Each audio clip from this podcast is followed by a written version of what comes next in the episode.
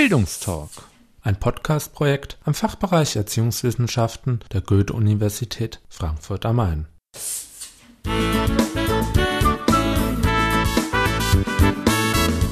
Hallo und herzlich willkommen. In dieser Folge stellen wir ein Beispiel für den Einsatz von TED-Systemen in der Lehre vor.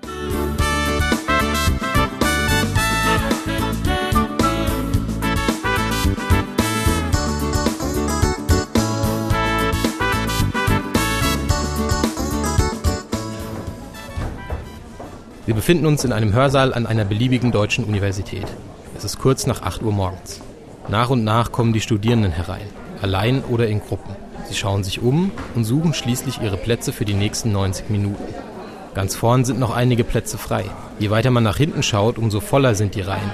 Je mehr Studierende ihre Plätze einnehmen, umso lauter wird auch das Stimmengewirr. Die Studierenden holen ihr Schreibzeug heraus, vielleicht noch etwas zu trinken.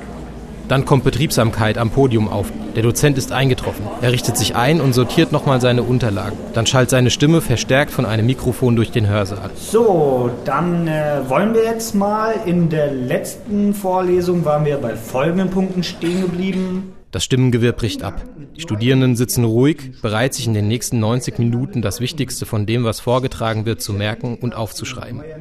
Nach 30 Minuten Monotonie treten erste Ermüdungserscheinungen auf. Studenten gähnen verstohlen hinter der vorgehaltenen Hand. Und der Dozent liest weiter vor.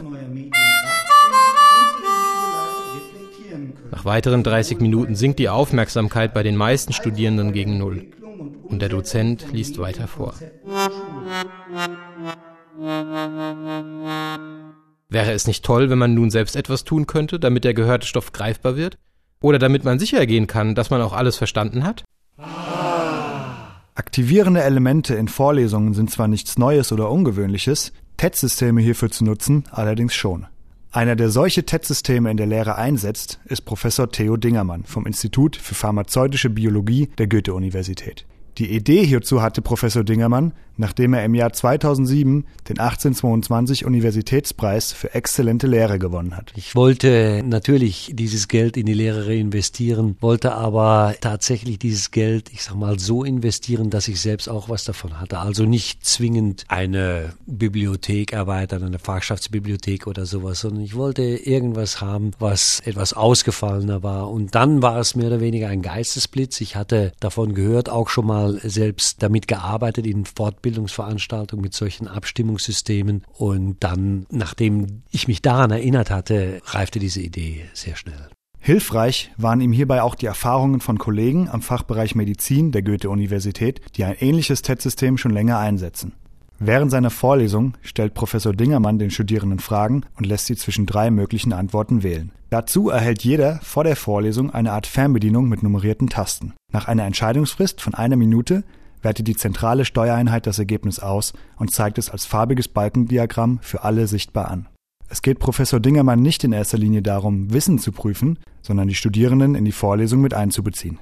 Ich möchte die Studierenden einfach dazu anhalten, Position zu beziehen. Ich kann kontrollieren, wie viele Geräte tatsächlich jetzt abgestimmt haben und wenn mir das zu niedrig erscheint, dann kann ich auch schon mal eine solche Abstimmung wiederholen. Wie gesagt, es geht hier im Grunde genommen um nichts für die Studierenden, zumindest nichts Negatives. Im Gegenteil, sie sehen daran, wo sie stehen und auch das Erkennen, ich sag mal, einer suboptimalen Position ist letztlich für das Outcome Outcome, für das Lernoutcome, für die Organisation seines eigenen Studiums aus meiner Sicht von großer Wichtigkeit und deshalb übe ich hier, ich sag mal, lockeren Druck aus, ohne kontrollieren zu können, ob sich jetzt wirklich einer verweigert oder nicht. Das ist mir dann auch egal, das muss ich schon sagen. Professor Dingermann hatte zwar auch vor dem Einsatz des TED-Systems immer wieder aktivierende Elemente in seinen Vorlesungen eingebunden, doch was man da eben feststellt, ist nicht überraschend, dass sich hier immer wieder die gleichen melden, drei, vier, fünf, die vielleicht auch mehr zu den exhibitionistischen Typen gehören, die melden sich hier, was sehr schön ist, aber eben nicht ausreichend ist und wo viele zu kurz kommen, nicht zuletzt auch deshalb, weil sie vielleicht nicht vom Naturell her so forsch auftreten, wie das eben andere machen, die sich hier auch ein klein bisschen vordrängen, möchte ich mal sagen. So war für mich, nachdem ich das rausgefunden hatte, für mich das eine ideale Möglichkeit, um hier mehr auch Gerechtigkeit, Meinungsgerechtigkeit, möchte ich mal sagen, zu schaffen in Lehrveranstaltungen, auch in Gebieten, die im Grunde genommen ja als Naturwissenschaften, ich sag mal, nicht zu viel Interpretationsspielraum lassen, wo einfach auch Fakten gefragt werden. Professor Dingermann setzt das TED-System in drei verschiedenen Szenarien ein. Das erste Szenario ist ein Motivationsszenario, möchte ich mal sagen, wo ich zu Anfang einer Vorlesung unter Umständen trivial scheinende Fragen stelle, die aber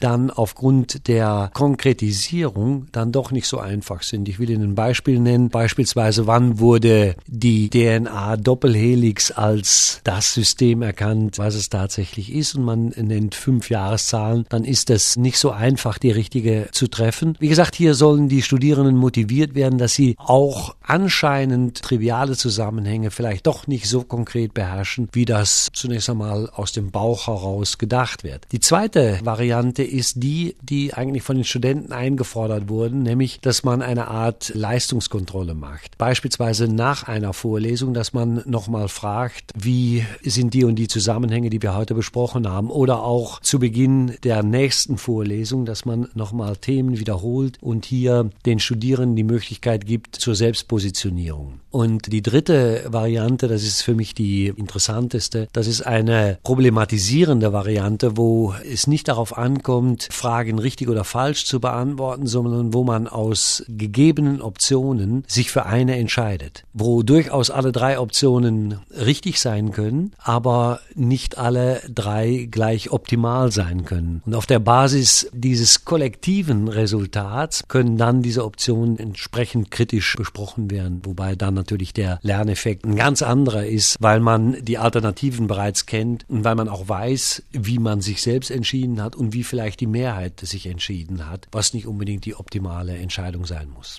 Die Anonymität des Abstimmungssystems nimmt den Studierenden die Hemmung, etwas Falsches zu äußern. Ich liebe eigentlich die falschen Antworten, weil das den Studierenden zeigt, dass es sich lohnt, in eine Lehrveranstaltung hineinzukommen, weil man offensichtlich hier konfrontiert wird mit Sachverhalten, die man nicht kennt. Dann würde es ja keinen Sinn machen, früh aufzustehen und in eine Lehrveranstaltung zu gehen, sondern man sieht tatsächlich, ich kann hier was lernen, ich sollte hier auch was lernen. Wenn ich es nicht in der Präsenzveranstaltung lerne, dann muss ich unter Umständen zu Hause oder in der Mensa ein Buch zu Rate ziehen. Und erst das macht nach meiner Meinung Studieren aus, dass man auf der einen Seite durch die Präsenzveranstaltung motiviert wird, auf der einen Seite und gleichzeitig auch eingeführt wird in das richtige Lernen, dass man dann aber studiert und studieren heißt ein Buch zur Hand nehmen oder ein anderes Medium zur Hand nehmen, wo man dann sich mit der Thematik intensiv auseinandersetzt. Die Akzeptanz bei den Studierenden ist, so Professor Dingermann, sehr hoch. Diejenigen, die sich outen, die sind ausnahmslos positiv, was auch für mich extrem wichtig ist, denn belästigen möchte ich meine Studierenden mit solchen Systemen nicht. Seine Kollegen sind da etwas zurückhaltender. Das liegt sicherlich auch daran, dass das nicht ohne zusätzliche Zeit und ohne zusätzlichen Aufwand zu machen ist, ein solches System zu installieren. Zum einen schon, ich muss mit einem Wagen sozusagen in die Vorlesungen hineinfahren, was auch nicht immer ganz trivial ist, weil sie nicht unbedingt Treppen überwinden können. Aber zum anderen muss es natürlich auch inhaltlich vorbereitet werden. Diese inhaltliche Vorbereitung bedeutet für den Dozenten eine erheblich aufwendigere Vorbereitung der einzelnen Vorlesungen, so Professor Dingermann. Ich bereite mich für jede Vorlesung dahingehend vor, dass ich drei Fragen mir ausdenke, wobei das Ausdenken der Fragen nicht das ganz große Problem ist, aber da ja die Antworten vorgegeben werden müssen, ist es ist die Schwierigkeit, ich sag mal, einigermaßen akzeptable falsche Antworten zu formulieren. Das ist eigentlich eine ganz große Herausforderung. Das ist natürlich so, dass das wenig Spontanität zulässt. Allerdings habe ich auch immer generische Fragen sozusagen mit dabei, wo die Frage lautet, wie würden Sie entscheiden? Und dann drei Positionen eben leer sind, die dann ganz konkret unter dem Eindruck des behandelten Themas, des behandelten Problems dann gefüllt werden mit entsprechenden Antwortoptionen. Das kommt sehr gut an, wie gesagt, weil es eben sehr spontan ist. Und auch hier sehen die Studierenden, ob sie richtig oder falsch liegen oder mehr oder weniger richtig oder mehr oder weniger falsch. Ob der Einsatz des TED-Systems in den Vorlesungen auch Auswirkungen auf die Prüfungsleistung der Studierenden hat, kann Professor Dingermann nicht mit Gewissheit sagen. Wobei ich auch nicht zu denjenigen gehöre, die jetzt, ich sage mal im klassischen Sinne hart prüfen, das heißt Fakten prüfen. Meine Prüfungen verlaufen ganz ähnlich wie meine Vorlesungen, nämlich als Konversation und für mich ist ein, ein Outcome, ein positives Prüfungsoutcome, ist eine, ich sage mal, eine gewisse Performance, weniger das Abrufen Abrufen von irgendwelchen Details, von irgendwelchen Fakten, die man überall nachlesen kann, heute mehr oder weniger auf jedem Bahnhof, an jedem Hotspot oder wo auch immer. Das ist aus meiner Sicht intellektueller Müll, den man hier vielfach noch aufoktroyiert bekommt. Wichtig ist es, sich sehr schnell schlau zu machen über komplexe Zusammenhänge, die unter Umständen tagesaktuell sind. Und das ist es, was ich von meinen Studierenden in Prüfungen erwarte. Und ob das jetzt gefördert wird durch diese Hilfsmittel, ich sag mal, vielleicht ja, aber empirisch belegen kann ich Ihnen das im Moment zumindest nicht. Professor Dingermann setzt in seinen Vorlesungen nicht nur ein TED-System ein, sondern veröffentlicht auch Mitschnitte seiner Vorlesungen als Podcast.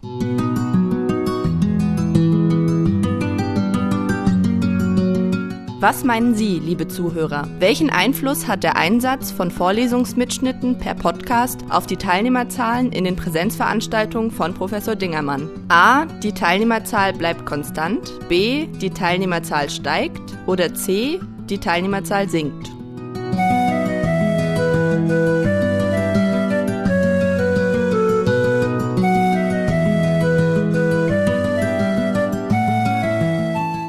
Meinen Vorlesungen setze ich nicht nur das TED-System ein, sondern ich nehme diese Vorlesungen auch auf und stelle sie als Podcast auf meine Homepage. Da fragen mich auch mal wieder Kollegen und auch Journalisten, ob das nicht dazu führt, dass die Studenten dann der Vorlesung fernbleiben. Genau das Gegenteil ist der Fall. Es ist so, dass die Studenten sehr schnell gemerkt haben, dass man eine Vorlesung, die man gehört hat, dass die, wenn man sie dann noch einmal hört, ganz anders wahrgenommen wird und erst an Wert gewinnt, als wenn man eine solche Vorlesung, sage ich mal, nur über das elektronische Medium sich anhört. Die Redundanz ist hier ein ganz entscheidendes didaktisches Merkmal und ein didaktisches Asset, muss ich sagen. Keinesfalls ist es so, dass Redundanz was Negatives ist. Im Lernen ist Redundanz extrem wichtig. Also ich merke nicht, dass meine Vorlesungen schlechter frequentiert werden, seitdem ich diese beiden Systeme einsetze, TED-System und Podcast-System. Im Gegenteil. Der Einsatz des TED-Systems in den Vorlesungen von Professor Dingermann weckte auch ein großes Interesse bei den Medien. Dieses ganze System ist bekannt geworden aufgrund eines Artikels, der in Spiegel Online erschienen ist. Daraufhin haben mich mindestens 20 Journalisten unterschiedlicher Medien besucht. Aufgrund dieser großen Medienresonanz haben sich zahlreiche andere Universitäten und Firmen bei Professor Dingermann gemeldet, die mehr über den Einsatz des TED-Systems erfahren wollten. Ich bin von vielen anderen Universitäten angeschrieben, angesprochen worden Sogar Firmen haben sich bei mir gemeldet und sind auch in meine Vorlesung gekommen. Von einer Firma weiß ich, die hier ganz gezielt zwei Tage lang in Frankfurt waren, um sich das anzuschauen, weil sie dieses System im Rahmen ihrer firmeninternen Fort- und Weiterbildung einsetzen wollen. Die Resonanz ist sicherlich da, nicht zwingend hier an der Goethe-Universität. Nun muss man allerdings auch sagen, dass natürlich hier auch eine Investition damit verbunden ist. Das System hat 15.000 Euro gekostet und das ist nicht einfach einfach, sage ich mal, eine Entscheidung, die ich aus einer Laune heraus treffe, sondern da müssen eben auch die Ressourcen dafür da sein.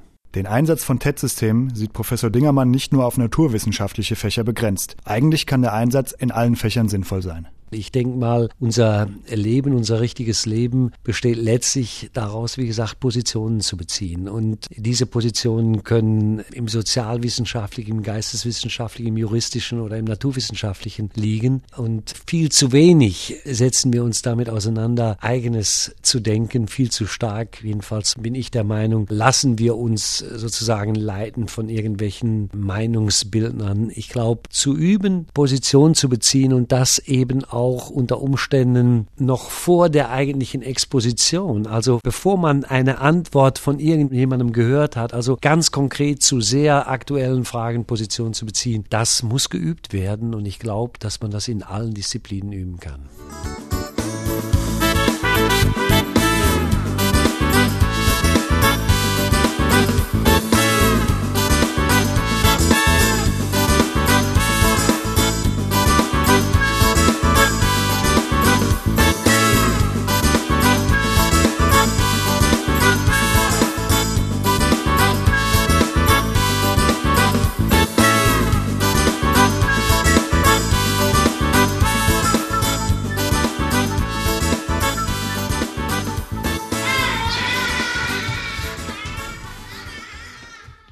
Dies war der Bildungstalk, ein Podcast-Projekt am Fachbereich Erziehungswissenschaften der Goethe-Universität Frankfurt am Main.